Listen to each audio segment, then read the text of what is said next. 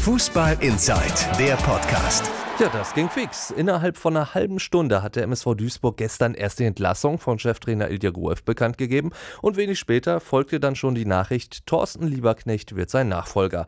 Heute, also nur einen Tag später, wurde Lieberknecht dann auch schon offiziell vorgestellt beim MSV Duisburg und Lieberknecht weiß, was ihm beim MSV erwartet. Eine schwere, aber reizvolle Aufgabe und äh dementsprechend äh, bin ich das hier auch äh, angetreten. Aber ich bin es deshalb auch angetreten, weil ich eine wahnsinnige äh, Freude äh, gespürt habe für diese Aufgabe und äh, das ist mir das Wichtigste. Ich muss eine Aufgabe ähm, spüren, auf die ich Lust habe und ähm, mit den Gesprächen, die wir geführt haben, aber auch das ist klar mit dem Verfolgen der Mannschaft, wie die Mannschaft sich äh, präsentiert hat und wenn eine Mannschaft bei Union Berlin 2-2 ähm, spielt, dann ist da nicht nur Qualität da, sondern ist dann definitiv auch eine Mentalität da. Und äh, das ist das, was mich eben ähm, dazu veranlasst hat, zu sagen, diese schwere, aber auch reizvolle Aufgabe äh, und etwas außergewöhnliche Aufgabe will ich mit, äh, ja, mit aller Macht äh, machen. Und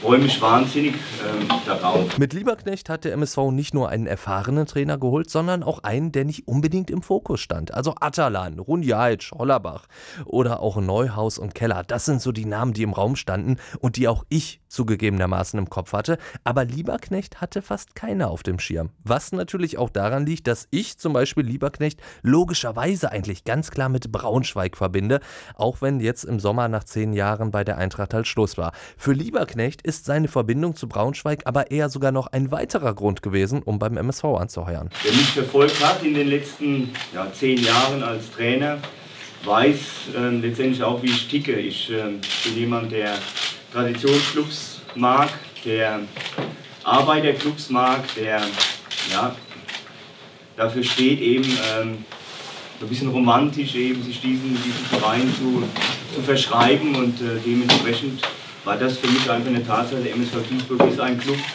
ähm, bei dem ich das Gefühl habe, ich passe hier hin und der Club passt auch zu mir und äh, das soll irgendwie Symbiose sein.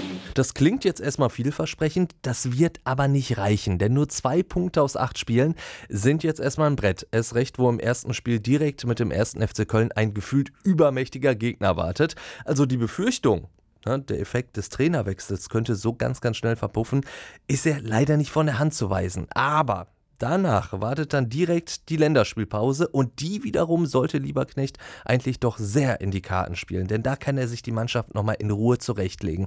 Denn eins ist für mich absolut klar, die Mannschaft ist deutlich besser als Platz 18. Eine verdiente oder sogar zwangsläufige Niederlage hat der MSV nämlich für mich eigentlich nur am ersten Spieltag in Dresden kassiert.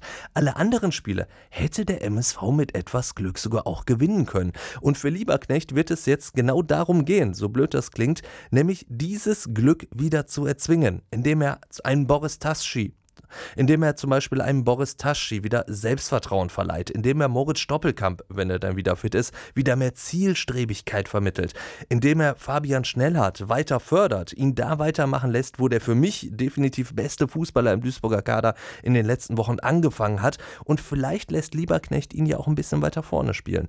Vor allem aber muss Lieberknecht definitiv die individuellen Fehler in der Defensive in den Griff kriegen, denn bislang haben weder Fröde im defensiven Mittelfeld noch die Innenverteidiger Innenverteidiger Bomheuer, Nauber, Neumann, noch die Außenverteidiger Wiegel und Wolze hinten eine durchgehend Zweitliga, Zweitligataugliche Leistung abgerufen.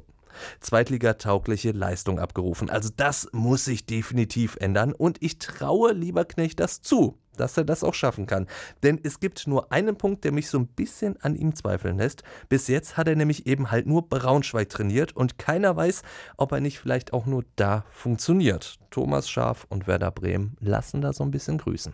Fußball Inside, der Podcast. Noch mehr Fußball gibt's in unserem Webchannel Dein Fußballradio auf radioplayer.de.